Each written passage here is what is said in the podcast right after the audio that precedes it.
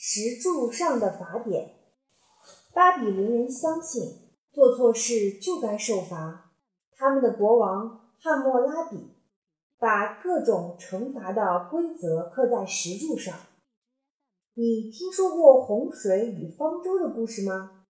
世界上最早流传这故事的正是苏美尔人和巴比伦人。他们相信人是神用泥巴所造的。不过，人以后变得越来越坏，所以众神就决定用洪水来毁灭人类。但其中有一位神却偷偷把这个秘密透露给一个自己喜爱的人，并且指示他造一艘方舟，以便拯救他自己和他的同伴。后来，可怕的洪水果然降临，大水淹没了一切，世界成了一片汪洋。就连众神也都像狗一样蜷缩在高墙上，唯独方舟上的人活了下来。因此，后来的人都应该敬畏神，向神奉献。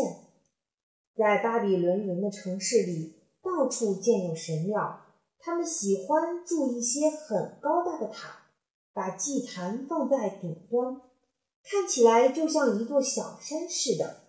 有人说。巴比伦是为了和天上的神更接近一点，所以才这样做的。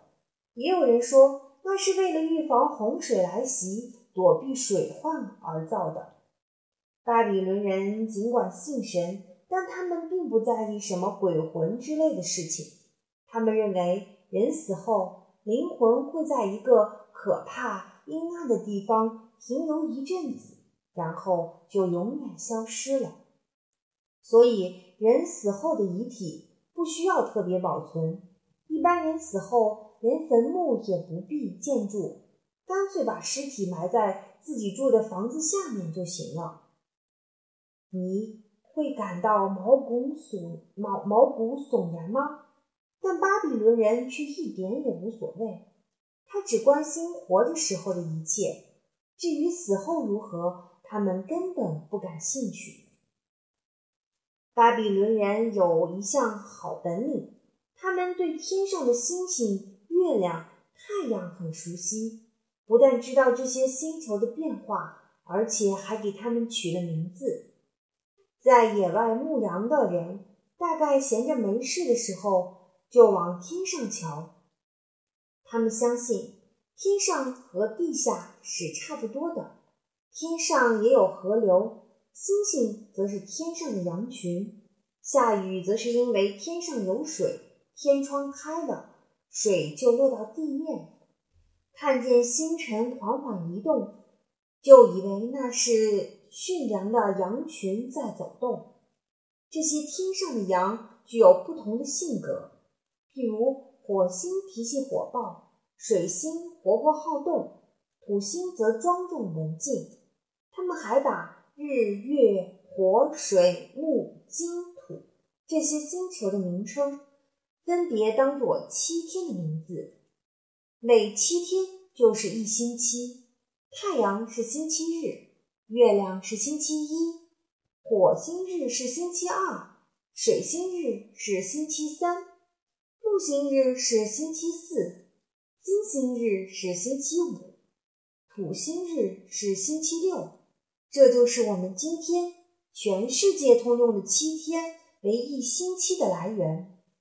另外，巴比伦人还知道月亮的形状会随着时间变化，所以便规定，每当月牙露出时，就算是一个月的开始；最圆的时候就是月中；当月亮又变成月牙后，就是月尾了。这样一个周期。有的算三十天，有的算二十九天。这种不以太阳的变化，而以月亮的循环变化来规定日期的历法，我们现在称作太阴历。由于观察天空很有心得，我们可以说，古巴比伦人真是内行的天文学家呢。公元前二一零零年左右，巴比伦出现了一位。最有名的国王汉谟拉比，汉谟拉比王有一副精明的头脑，他很会打仗，因此使得巴比伦王国成为当时的霸主，而且能让四周的邻国听他号令。但你一定没想到，这些都不是使他有名的原因。真正让他有名的原因是，汉谟拉比根据从前苏美尔人所定的法规，制定了一套完备的大法典。这部法典就称作《汉谟拉比法典》，它现在还保存的很完整呢。《汉谟拉比法典》不是一本厚厚的书。它是一块大石头，因为它的条文是用楔形文字刻在一根大石柱子上的。几千年后，这根大石柱被法国人搬走，所以若有机会的话，你还可以到法国的博物馆参观一下。把法律条文刻写在石柱上，这有点像老师把学校的规矩写在布告栏上，好让大家都知道。并且共同遵守一样，我们可以想象，那石柱在当时的巴比伦是一块多么神气而威严的石头啊！不过，你可以，你可别以为今天的人还会遵守它，因为这部法典比现在的法律规矩要严厉多了。譬如，他规定，如果做儿子的打了父亲，他们就切掉他的手指。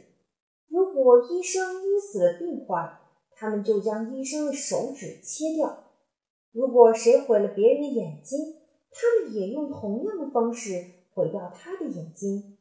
要是有人打断别人的骨头，他们就打断那人的骨头。你觉得这样的法律够不够好呢？其实，不论你觉得如何，它都是当时最进步的杰作，而且。汉谟拉比王也靠着它把国家治理得井井有条呢。